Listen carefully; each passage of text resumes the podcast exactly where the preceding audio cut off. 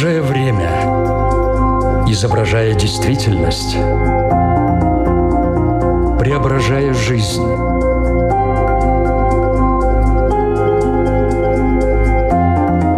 Форма выражения. Программа о том, как мы проявляем себя в этом мире.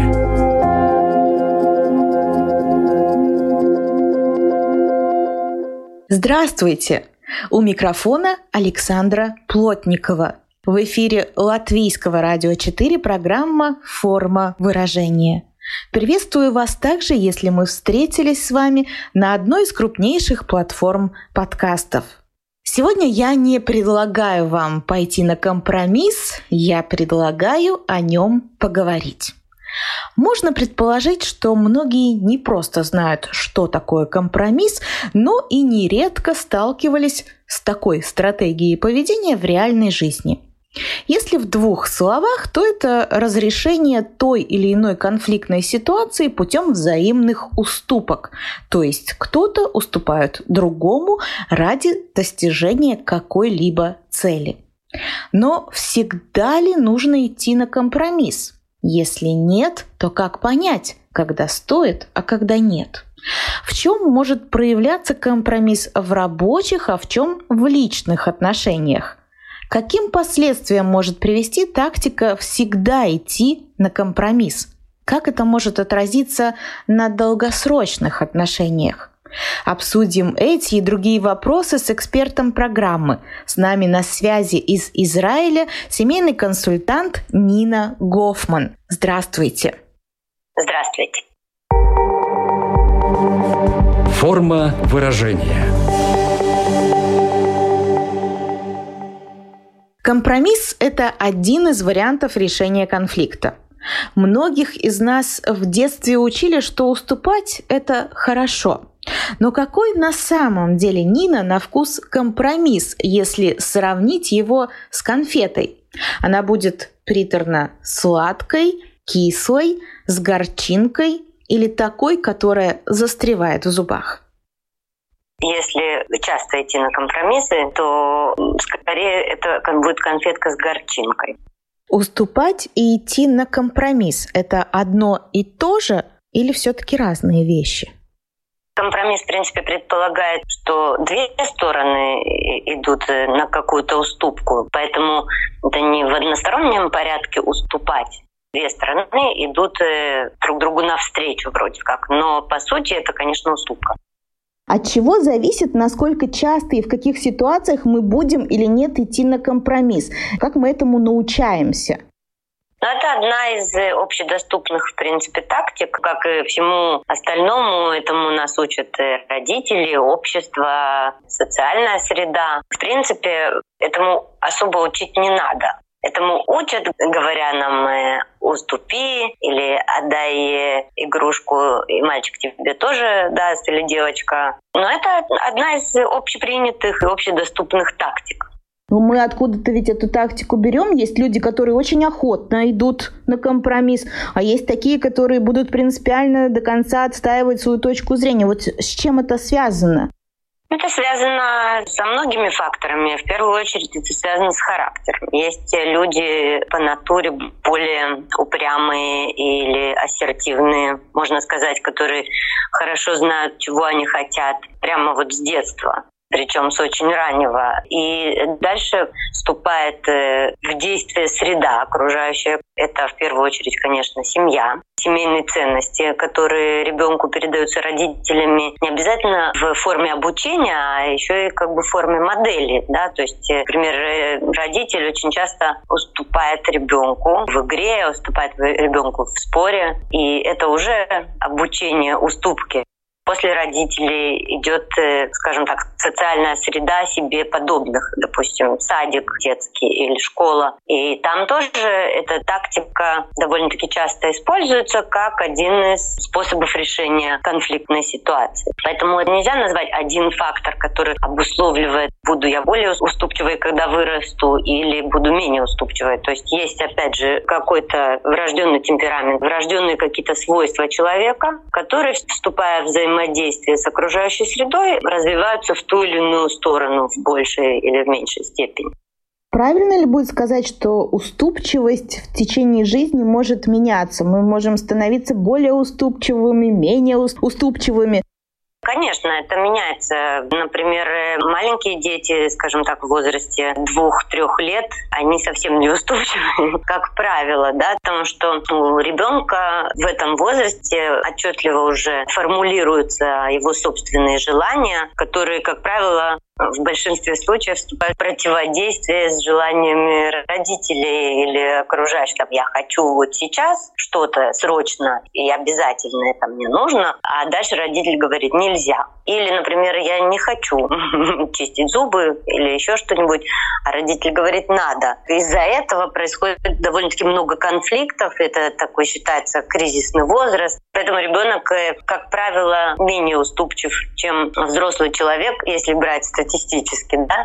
Кроме всего прочего, в нем отсутствует гибкость мышления по разным причинам, да, потому что он еще не развит до такой степени, чтобы проявлять эту гибкость, потому что гибкость мышления — это высокая когнитивная способность, которая еще и маленьким детям недоступна. Поэтому чем старше ребенок становится, тем у него больше вариантов действительно пойти на уступку. Эмпатия, кроме того, да, маленькие дети, они очень эгоцентричны. Их мир, он сосредоточен в основном на собственных желаниях, переживаниях, ощущениях и так далее. И гораздо в большей степени они могут принимать в расчет кого бы то ни было, чем старше становится человек, тем он понимает, что иногда уступка — это выгодно, потому что если я не уступаю, то будет там скандал или, например, будут какие-то санкции. В общем, э, уступчивость и э, гибкость, она формируется с возрастом. Но не у всех. То есть некоторые остаются, поскольку есть вот эти свойства, да, остаются очень э, упрямыми, очень гибкими, очень неуступчивыми, способными увидеть только свои интересы и не видеть чужих, или там меньше брать их в расчет.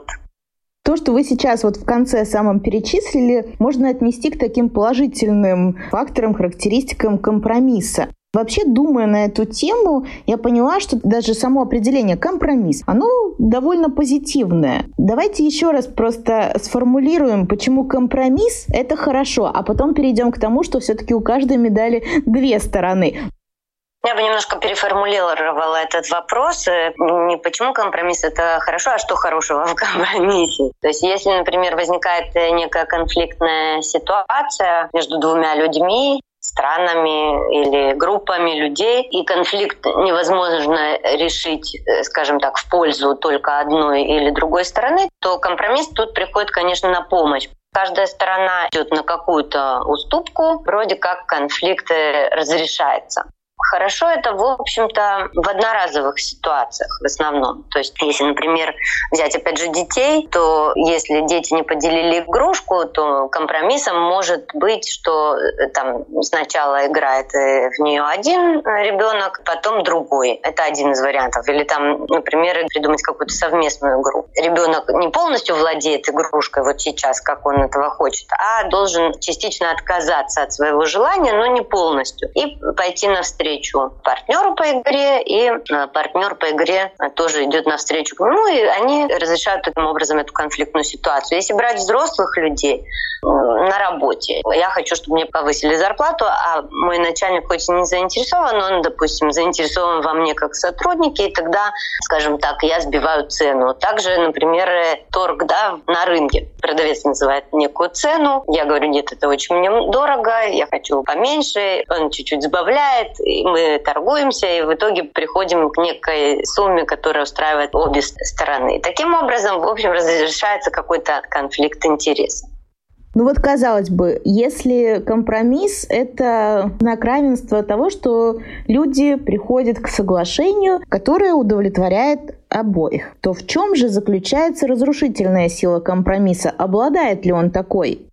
Это не совсем так, что с помощью компромисса мы приходим э, к ситуации, которая обязательно удовлетворяет обе стороны. Она, скажем так, может являться более удовлетворительным, чем вообще не принять никакого решения. Но каждая сторона все равно идет на уступку, поэтому отказывается частично от какого-то своего желания. И в таком случае, если мы говорим не об одноразовой акции, там, как поторговаться за какой-то там товар или одноразово поиграться в одну и ту же игрушку или там по очереди поиграть в эту игрушку. А если речь идет о компромиссе как стратегии поведения. То есть вот мы говорили, что бывают люди более уступчивые, бывают люди менее уступчивые.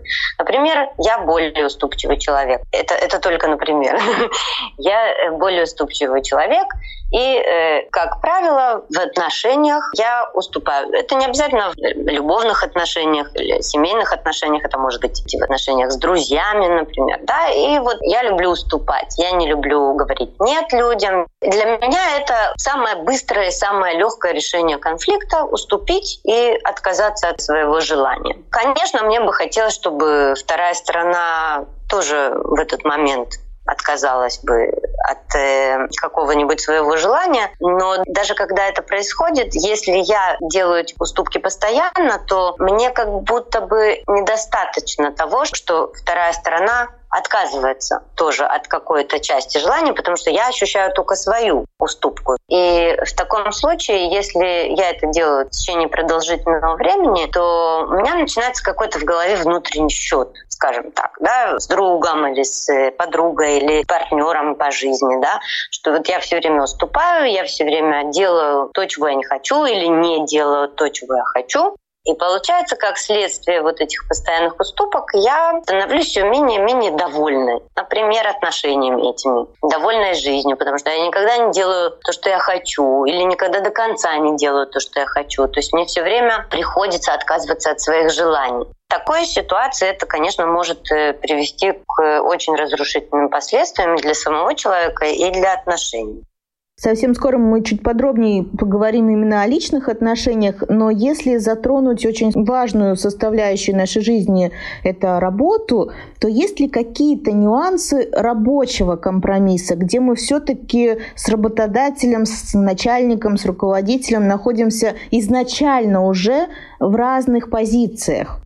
Поскольку мы находимся с начальником или работодателем в разных позициях, то это не совсем партнерские отношения. Да? Партнерские, я имею в виду равноправные. Потому что даже если у меня есть какие-то свои желания или позиции, да, то в любом случае последнее слово в решении остается за вышестоящим руководителем. Да? Почему? Потому что на нем э, больше ответственности. И тогда это не совсем компромисс. Я могу высказать свою позицию, я могу не согласиться, но решение за ним, и тут нет ощущения, что я пошла на компромисс или я отказалась от своего желания. Есть некая определенная иерархия, она изначально оговорена, и его слово важнее, чем мое слово. И, соответственно, это никакой не компромисс, а просто рабочий процесс принятия решений, где есть некий человек, э, за которым последнее слово, и изначально все это знают. Скажите, а можно ли как-то сформулировать или по наблюдениям, может быть, или вообще в целом, кто чаще идет на компромиссы, мужчина или женщина? Это такой вопрос, на который очень трудно дать э, политкорректный ответ. Ну, мне кажется, что женщины. В целом, статистически вероятно, что женщины... Я, честно вам сказать, я не могу сейчас привести вот так вот э, какое-то исследование современное, например, которое точно это подтверждает. С тех пор, как я учила психологию, прошло много лет, и на тот момент исследования показывали, что однозначно женщины более склонны уступать вообще, поскольку и воспитание гендерное, да, то есть э, что девочки больше всегда предлагают уступить, э, смириться. А сейчас не знаю, сейчас растет новое поколение, и трудно сказать, так ли это все еще, или есть какие-то изменения, потому что все-таки есть какой-то сдвиг в гендерном воспитании однозначно, да, с тех пор, как э, я училась даже. Тем более с тех пор, как я росла. Проводили исследования такие, кто дорогу чаще уступает. То есть, если, например, два человека идут навстречу, то женщина скорее отступит в сторону, а мужчина идет больше на пролом. Или, например, на дороге женщины всегда больше уступают, опять же, статистически, да, больше уступают э, машине, которая хочет въехать в ряд. На эти исследования была тоже критика, которая говорила о том, что это не обязательно женщины, а это вообще более слабые, скажем так, слои населения. Это поведение типичное для более слабых, например, для меньшинств. Любых. Люди, которые менее чувствуют себя уверенные в обществе, или там люди, у которых а, социоэкономическое положение ниже, они тоже больше будут как бы уступать. Поэтому однозначного ответа нет, но по ощущению женщины уступают э, больше и чаще. И, в общем-то, даже к жертвенности в поведении более склонны женщины, чем мужчины. Форма выражения. Напомню, что в эфире Латвийского радио 4 программа «Форма выражения». Мы сегодня исследуем такой вопрос, как компромисс, что он из себя представляет, кто и почему на него идет охотно, кто не очень, нужно ли, всегда ли нужно ли идти на компромисс. И сейчас мы переходим уже к личным отношениям, которые разберем чуть подробнее. В отношениях на начальной стадии, как мне кажется, все стараются идти на этот компромисс. Но где то грань, когда это играет своего рода такую роль, ну, знаете, бомба замедленного действия? Вы очень точно выразили.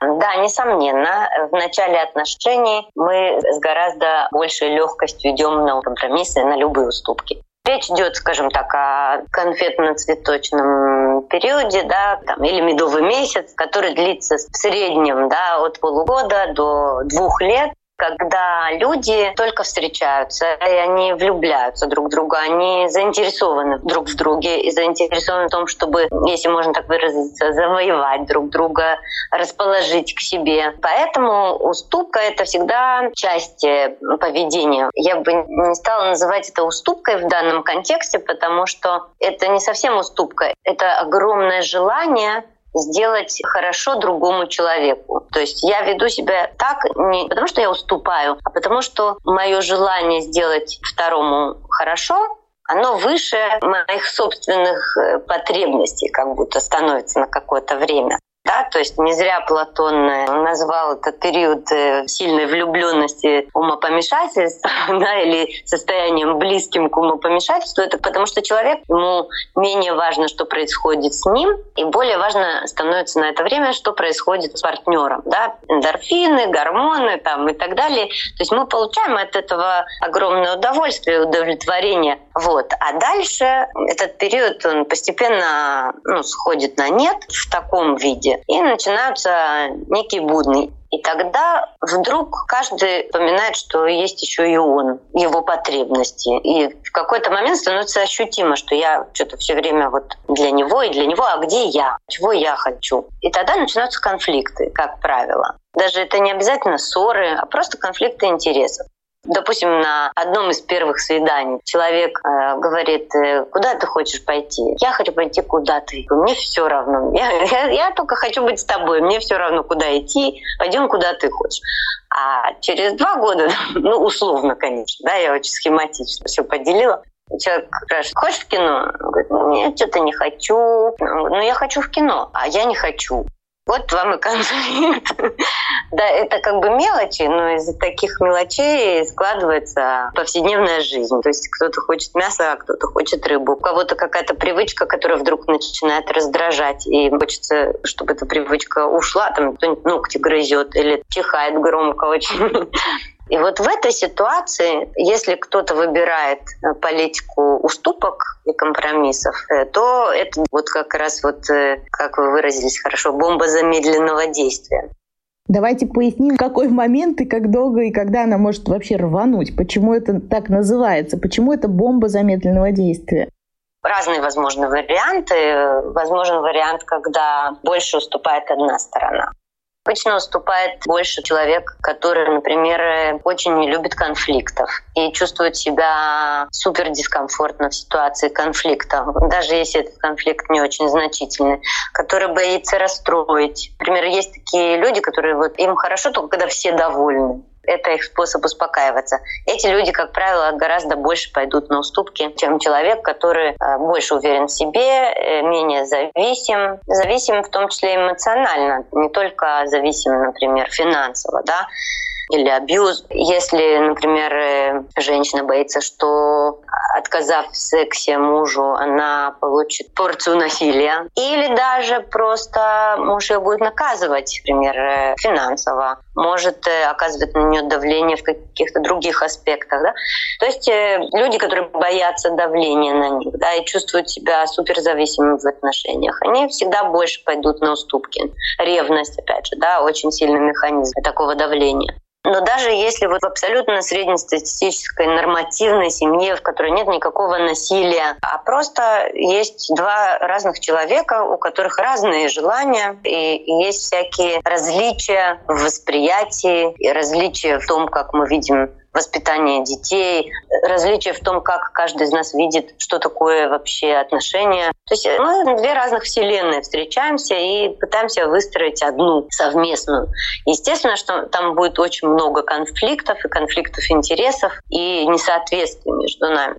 Если на первых порах, вот о которых я говорила ранее, у нас есть потребность подстроить себя под второго, это потребность наша, то когда начинается вот э, ежедневная такая рутина, то это подстраивание под второго, вот это именно переходит в такую бесконечную уступку или бесконечный компромисс, который приводит того, кто уступает, да, э, в ситуацию постоянного недовольства. Очень часто также это, например, переходит в такие бухгалтерские отношения. Да?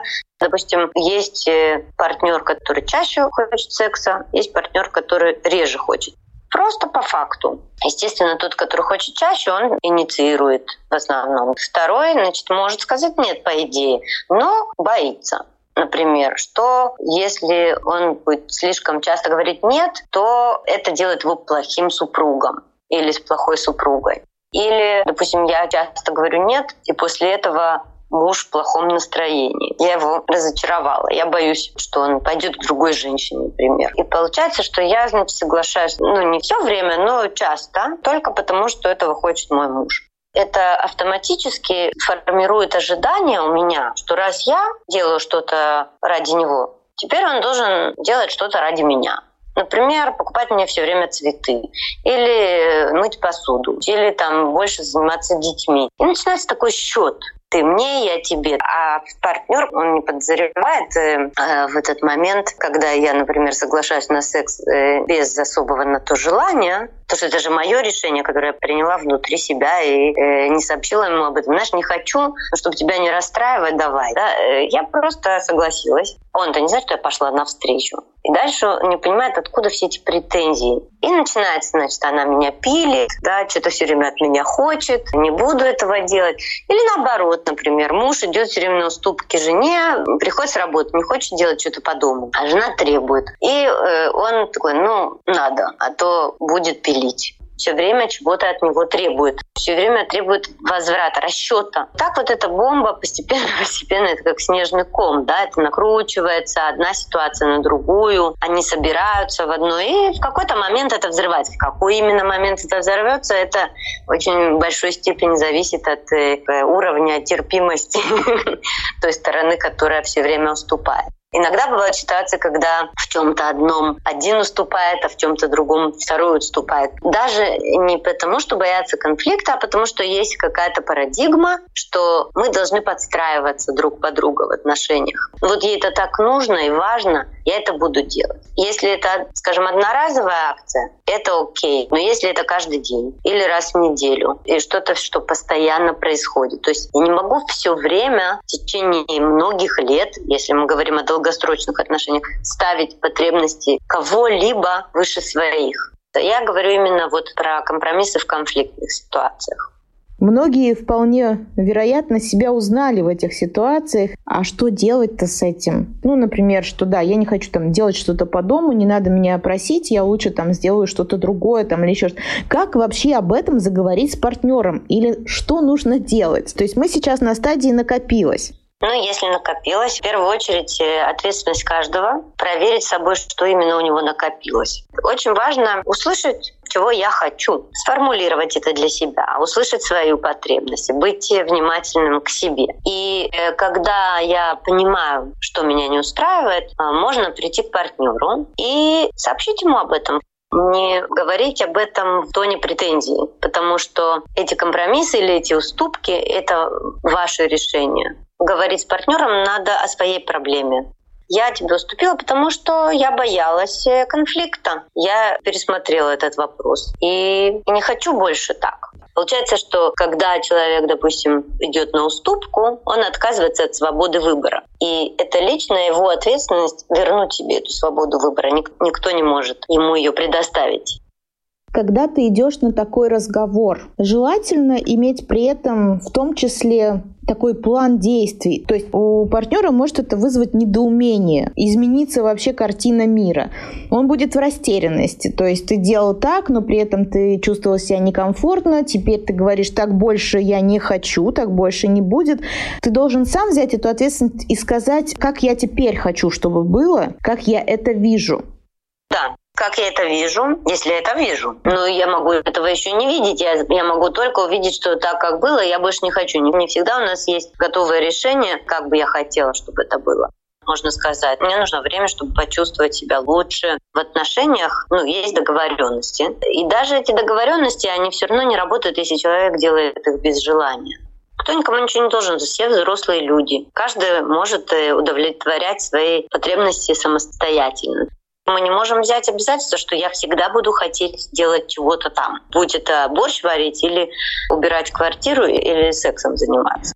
Но когда ты вступаешь в отношения вот в этой эйфории, в этой влюбленности, на этой стадии, тебе кажется, что так будет всегда, что ты всегда будешь хотеть. И потом наступает какой-то момент, ну, один раз, второй, когда ты не хочешь, но делаешь. Теперь уже рождается вопрос, как сделать так, чтобы не накопилось.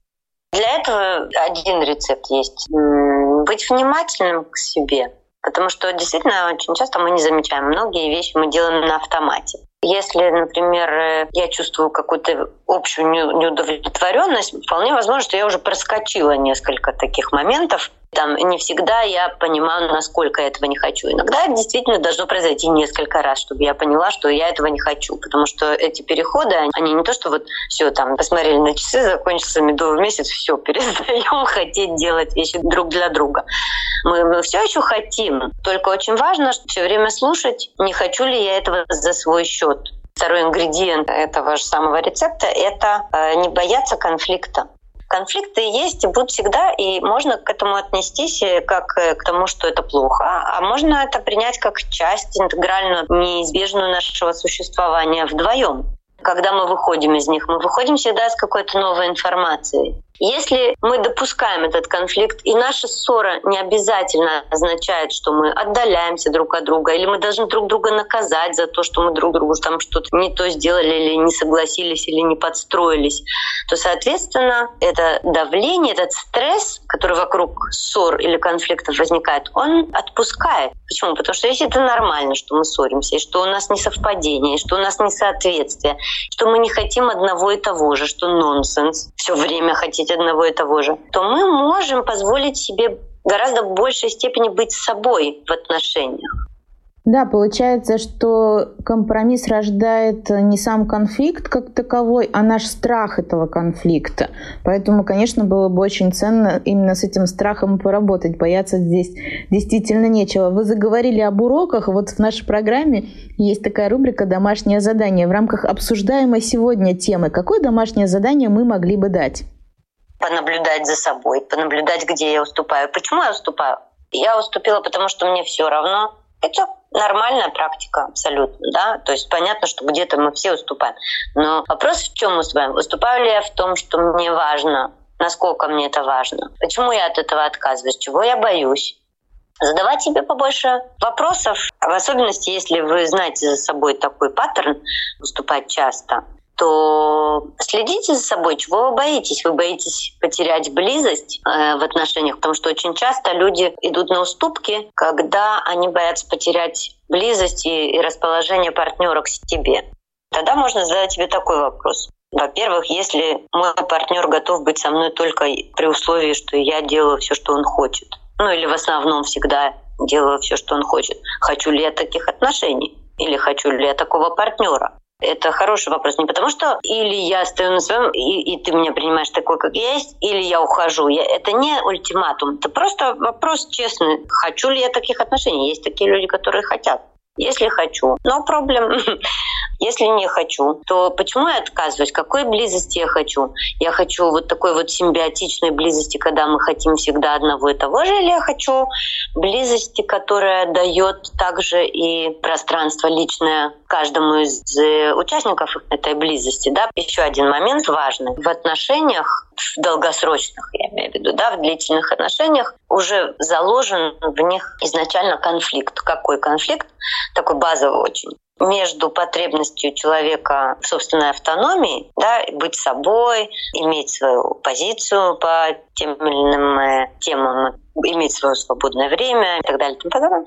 И вторая потребность — это ощущение причастности к чему-то, да, близости с кем-то. То есть это биологическая потребность, не поспоришь, мы как вид групповой вид, да, не одиночный.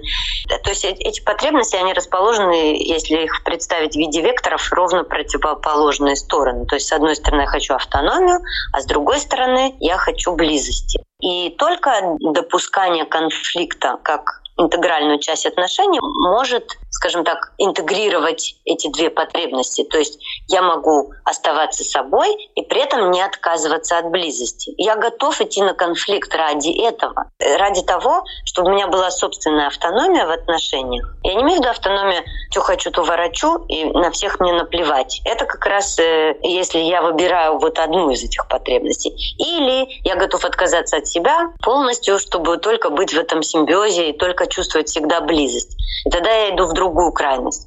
А я хочу прийти к золотой середине, как всегда. Да? Я хочу оставаться самой собой, чтобы у меня было место, у меня как я, и с моими желаниями, с моими потребностями было место в этих отношениях, и чтобы это не стоило мне близости. Да? И тогда я должна согласиться на конфликт как интегральную часть отношений. Да? И вот э, могу дать два домашних задания, исходя из этого. Да? В первую очередь это э, следить за собой, наблюдать, да, слушать себя, скажем так, различать настоящие потребности от выдуманных потребностей или уметь как-то дифференцировать противоположные потребности, которые есть у меня внутри. То есть я хочу пойти в кино, но одновременно хочу не выходить никуда из дома и поваляться на диване. Да? То есть за, за все есть своя цена. И все время проверять, чего я больше хочу, чего я меньше хочу, что мне больше нужно, что мне меньше нужно, где я готов действительно уступить не потому, что уступить ради кого-то, а потому что я готов поменять свою позицию. Бывает бывает такое, что я меняю свою позицию. Это нормально для взрослого человека. Не ради партнера, не ради близости с ним, а потому что я убедился. Да? Это нормально. То есть я не говорю упереться рогами, и каждый должен делать только то, что он хочет, и все. Но быть готовым пожить какое-то время в конфликте, потому что очень часто это не просто ссора, а это затяжной конфликт. Кто-то хочет ребенка, а кто-то не хочет, например. Кто решает? Ни у кого нет права вето. Соответственно, как бы и этот конфликт может длиться месяцами. Да, то есть это не обязательно ссора месяцами, но есть некая неразрешенная ситуация, да, в которой у нас разные позиции. Вот есть разные позиции у вас и у вашего партнера. Попробуйте как бы пожить с этим с учетом того, что ни вы ничего не должны, ни партнер ничего не должен, никто не должен менять свою позицию, не должен. Но при этом взять ответственность за проверку доскональную своей позиции. Почему мне это важно? Насколько мне это важно? Может, я уперся рогом, Такое тоже бывает. Даже самые уступчивые очень часто упираются рогом, и ты их никуда не сдвинешь. Да? Если чувствуете, что диалог не получается и все запущено, обращайтесь за помощью. Это не стыдно, а даже очень хорошо. Иногда нескольких встреч бывает достаточно, чтобы просто разобраться с ситуацией с помощью третьего лица, которое смотрит на это все со стороны и может беспристрастно, например, помочь вам эту ситуацию разобрать. Кто бы мог подумать, что когда мы начинали этот разговор о компромиссе, что закончится он тем, что не бойтесь жить в конфликтах, что это, наоборот, даже хорошо, и мы объяснили, почему это хорошо. Наша программа подходит к концу. Помните, мы начинали с ассоциации про конфету, и вы сказали, что она такая с горчинкой. Мне кажется, что очень многие вообще видят только обертку, красивую обертку компромисса, и, возможно, даже не распаковывали никогда и не пробовали настолько, вы знаете, как дегустируя каждый кусочек на вкус, течение этой программы это можно было сделать, тем более, что вы еще поделились рецептом, как вообще готовится такая конфета. И, конечно, хотелось бы пожелать, чтобы наши радиослушатели теперь уже с таким багажом знаний понимали, что за красивой оберткой скрывается очень много этой горечи, которая может очень даже испортить жизнь. Ну и плюс ко всему, что это порой не только конфета, а действительно бомба замедленного действия. Может быть, в конце хотелось бы вам, резюмируя все, что мы сегодня сказали, еще что-то пожелать э, в заключении нашей программы.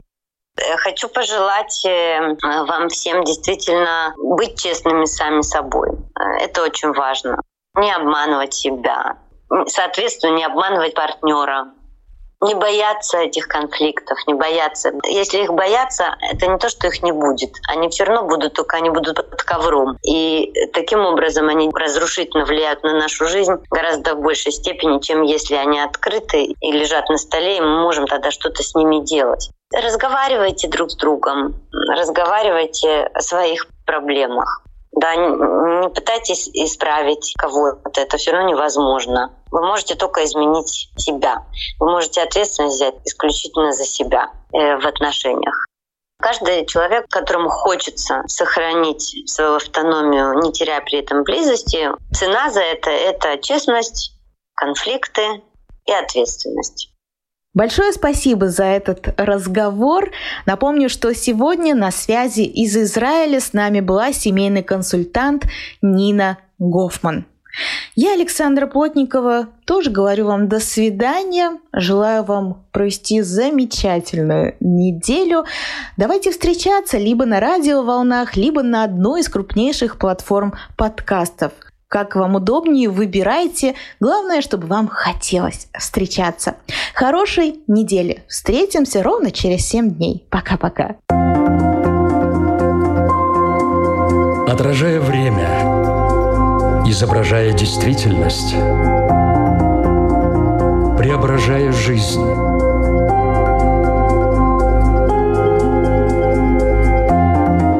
Форма выражения. Программа о том, как мы проявляем себя в этом мире –